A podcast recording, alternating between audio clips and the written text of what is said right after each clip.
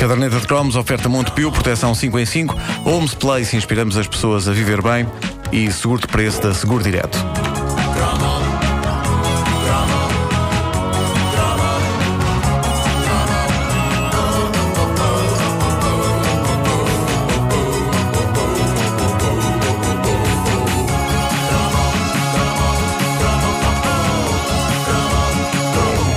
Vez estou mais convencido que pertence à natureza do ser humano nunca estar contente com nada, a não ser uns 30 ou 40 anos depois. Nós apreciamos com decalage. E notem como hoje disse decalage e não delay. Ou seja, mantenho-me um snob do catano, mas pelo menos mudei a língua. Agora é francês. uh, por exemplo, toda a gente uh, hoje se lamenta de como as coisas uh, na programação infantil das televisões eram tão boas quando nós éramos miúdos e que hoje não são nada. De como havia tanta coisa interessante para as crianças verem e fazerem, enquanto hoje ficam só fechadas a jogar nas consolas e não fazem mais nada. Mas no espólio de material da Era Croma da nossa ouvinte Ana Trindade, um espólio que ela partilha no Facebook dela e que cresce de forma notável de dia para dia, eu encontrei um artigo fenomenal numa crónica feminina dos anos 70 70, pelas minhas contas deve ser para aí de 1976, que é um lamento pelos hábitos televisivos das crianças. Os tais hábitos que hoje dizemos que eram espetaculares comparados com o que se passa hoje. Nunca ninguém está satisfeito. Ora, o artigo tem como título As crianças adoram televisão, mas à conta das séries estrangeiras. E diz coisas notáveis como as crianças adoram a TV num país onde existe tão pouco ou nada para elas brincarem a camaradarem. Adoro este verbo. Aprenderem. Camaradarem. Aprenderem, inventarem, etc. Mas adoram-na, à TV, à custa das séries estrangeiras. À custa de uma Vicky ou de uma Heidi. Oh, senhores, o Vicky era um rapaz. Sim, senhor, tinha o cabelo comprido, mas nos anos 70 toda a gente tinha o cabelo comprido. Eu, que não era um desenho animado, lembro-me de ir ao supermercado com a minha mãe e de senhoras dizerem coisas como: Que menina tão bonita! Reparem bem, eu já fui uma menina tão bonita. Como é que eu acabei com a cara que tenho hoje? Não sei. Ah, tempo cruel. Ah, tempo cruel. O artigo prossegue. Ora, se as agências de publicidade até têm excelentes artistas e gráficos, à espera de uma reconversão que talvez os obrigue a mudar de profissão e a passarem à categoria de Almeidas, Almeidas era como se chamava os homens de lixo. Este é texto era incrivelmente sim. ácido e desencantado. E diz, diz o texto: Por que não os convida a RTP a criarem também histórias portuguesas que serviriam não apenas para consumo interno, mas também para uma possível venda ou troca com as televisões estrangeiras? É incrível, isto foi nos anos 70, como o tempo passou. Hoje Portugal já tem toda uma indústria próspera de desenhos animados. Não, não tem nada, bolas. Não tem. Diz ainda este artigo da Crónica Feminina: se Portugal tem uma grande quantidade de artistas teatrais desempregados, por que não aproveitá-los para programas infantis, em vez de habituá-los, como aos retornados? Pá, que conceito mítico estão anos 70. Em vez de habituá-los como aos retornados a viverem de subsídios que podem faltar de um momento para o outro. Pá, o que vale é que o tempo passou e hoje todos os atores têm emprego e. Ah, bolas. Pois é. Há uma parte neste texto dirigida àquele que hoje em dia é considerado um dos maiores clássicos da televisão portuguesa no que toca à programação infantil, que é este.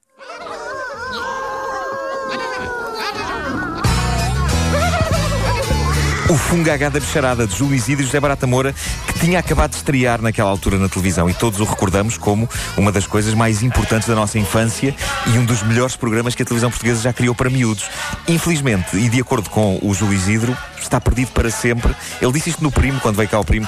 Não há um único episódio do Fungagá da Bicharada. Vai ser uh, está, é completamente inexistente nos arquivos da RTP e como não havia gravadores de vídeo na altura, ninguém gravou. Portanto, é uma coisa que só existe nas nossas memórias e que é não pode ser recuperada. É incrível, mas é, é... nós trabalhamos numa rádio que não tem também memória nenhuma. Nós pois é, é verdade. Na, não, não, ficou nada. Arquivo, não, é? Eu não há altura... nada do rock and stock, do som da frente, do lança-chamas, do pão com manteiga, não há nada. Mas acho que hoje em dia há muito mais preocupação em guardar as coisas para o futuro. Sim, Naquela altura não, não havia essa não lógica havia. de tipo, quem é que vai ligar a isto daqui a uns tempos? Ninguém vai ligar.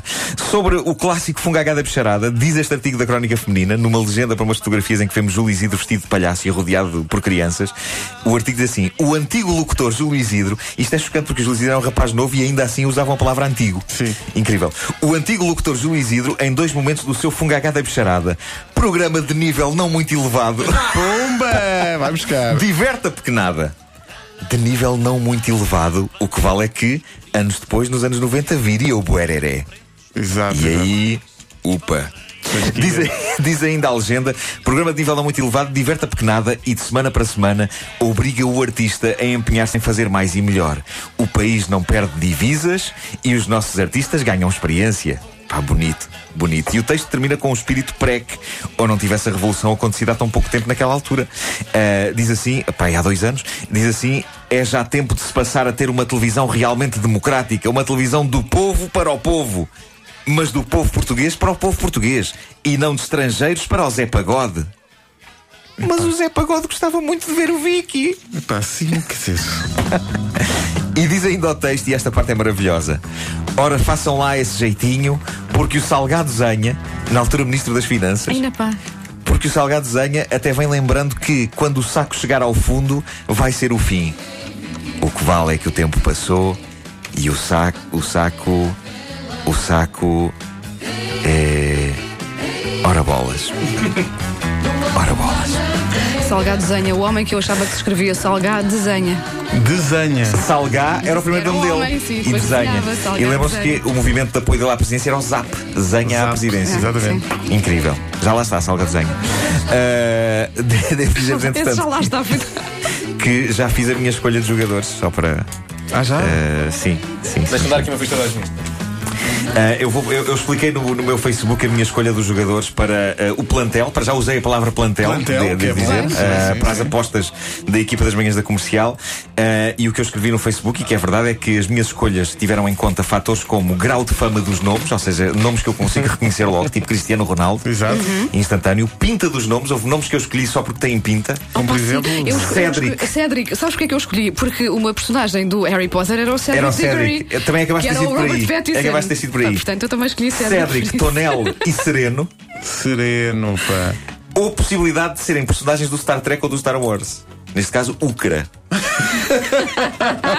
Eu o Nuno temos Eh, critérios foi- parecidos. Foram é esses os meus critérios para a escolha eh, do meu, e vou dizê-lo de novo, plantel. Pá, eu gosto de pensar que Paulo Bento está a ouvir e pensa: Ok, vou por aí também. também vou por aí. Bem pensado. Mas digam-me, ah, eu só quero saber uma coisa: há hipótese de Cédric, Tonel e Sereno serem escolhidos ou não? Vamos dizer que sim. Claro que sim. Sim, sim, sim, Fizeram sim. uma boa época, podem. Não. Assim que o Balbento deixar de rir. Ukra. Sim. Ukra. Ucra também é uma hipótese. Aham. Para ficar em Braga.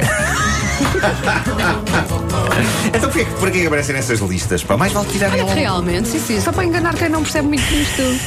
Mas olha, um grande abraço ao nosso ouvinte Ruben Amorim. O Ruben de Amorim. acordo com o Nuno Marco, vai ao europeu. Sabe- Sabes porquê é que eu escolhi? Eu, eu- eu escolhi o Ruben Amorim e o Nuno Gomes porque eles foram assistir ao Como Desenhar Mulheres, Motas e Cavalos. Ah, interesse, ok. portanto, tudo Aí foi uma escolha, foi uma escolha, esqueci-me de acrescentar essa no Facebook. Foi uma escolha eh, que tem a ver com o facto de eles gostarem de mim. Pois, Eh, claro, claro, basicamente. claro. Logo merecem Tu também europeu, gostas é? deles, sim, sim. Eu gosto deles por isso. Eu acho que há uma Eh, possibilidade do Ucra também ter ido, por acaso. Mas, sério? eh, Mas. tá Então pronto, aí está. O Ucra divide-se entre figura com o nome de Star Wars e Star Trek, logo um fator Sim. decisivo para eu incluir no plantel, e pessoa que também eh, Eventualmente terá ido. eventualmente terá ido ver como desenhar mulheres, motas e cavalos. A caderneta foi uma oferta Montepio, prote- prote- ai, proteção 5 em 5, Homes Place, inspiramos as pessoas a viver bem e seguro do preço da Seguro Direto.